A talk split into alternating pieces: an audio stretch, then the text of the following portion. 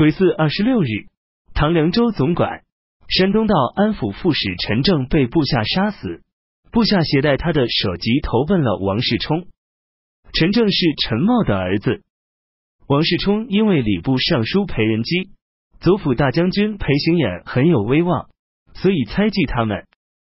裴仁基父子得知后，内心不安，于是与尚书左丞宇文如同、宇文如同之弟上时执掌宇文温、散骑常侍崔德本谋划杀死王世充及其党羽，重新尊奉皇太主杨栋为君主。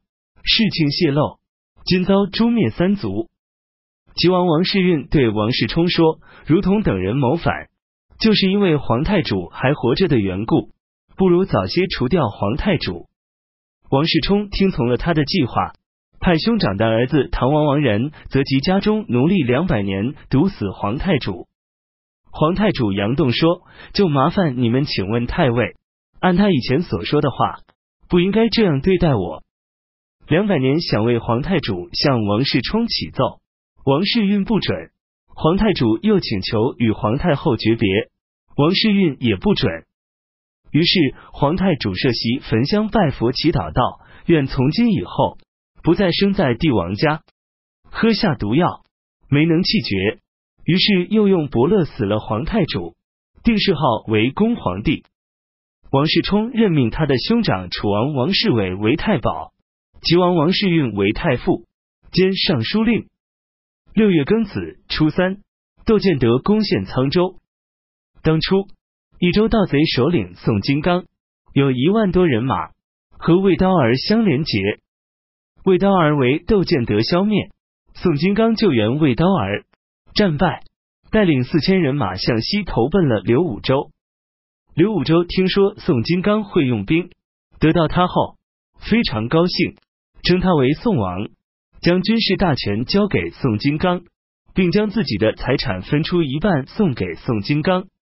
宋金刚也身家交结，休掉原来的妻子，娶了刘武周的妹妹，并趁机劝刘武周图谋晋阳，向南争夺天下。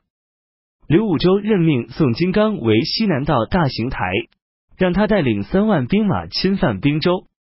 丁未初时，刘武周进逼界州，曾人道成用佛幡把他拉入城中，于是刘武周攻陷了界州。唐命左武卫大将军姜宝义、行军总管李仲文迎击刘武周。刘武周的将领黄子英来往于雀蜀谷，几次用小部队挑战，两军才一接触，黄子英就假作失败逃走。几次三番这样，姜宝义、李仲文便出动全部兵力追击，对方伏兵出击，唐军大败，姜宝义、李仲文都被对方俘虏。不久，军逃回，高祖重让二人带军攻打刘武周。即有十二日，突厥使节前来通报使毕可汗复文，高祖在长乐门举行哀悼仪式，三天不上朝，命百官到使者住所吊唁，又派内史舍人郑德挺去慰问处罗克汗，赠丧仪三万段。高祖因为刘武周的入侵而担心。右仆射裴寂请求派自己前去。癸亥二十六日，唐任命裴寂为晋州道行军总管，讨伐刘武周，听其相机行事。秋季七月，唐初次设置十二军，关内诸府分别隶属于十二军，均取天星的名称，由车骑府统领。美军将军、副将各一人，选择素有威望者充任。督察农耕与战备，从此唐兵强马壮，军队所向无敌。海带盗贼首领徐元郎带济州之地请求降唐，唐命他为兖州总管，封爵鲁国公。王世充派遣他的将领罗士信侵犯州，罗士信带领他的一千多人马前来降唐。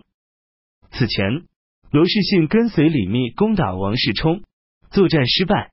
为王世充俘获，王世充对他很优厚，和他一同就寝进餐。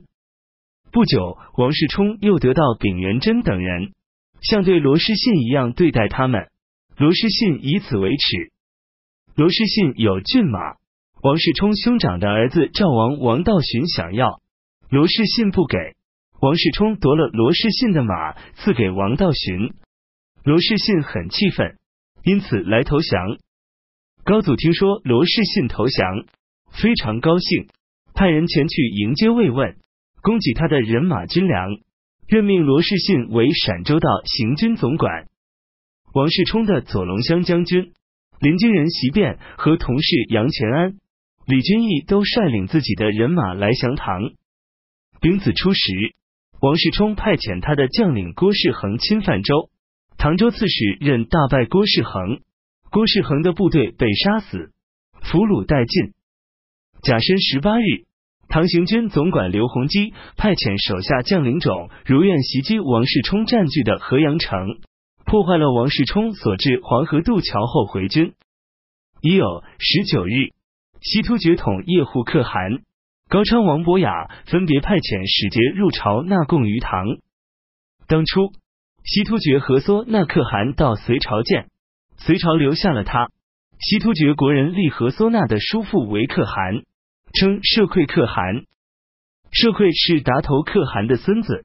即位后，开拓疆土，东到金山，西到西海，于是与北突厥相对抗，在龟兹以北三迷山建立朝廷。社馈死后，他的儿子统叶护成为可汗。统叶护英勇而有谋略，北面吞并了铁勒，拥有几十万兵马，占据了乌孙原来的地域，又将朝廷迁到十国北面的千泉，西域各国都臣服于他。叶护分别派遣土屯监理各国，督察他们交纳赋税。辛卯二十五日，宋金刚侵犯号州，十天后退军。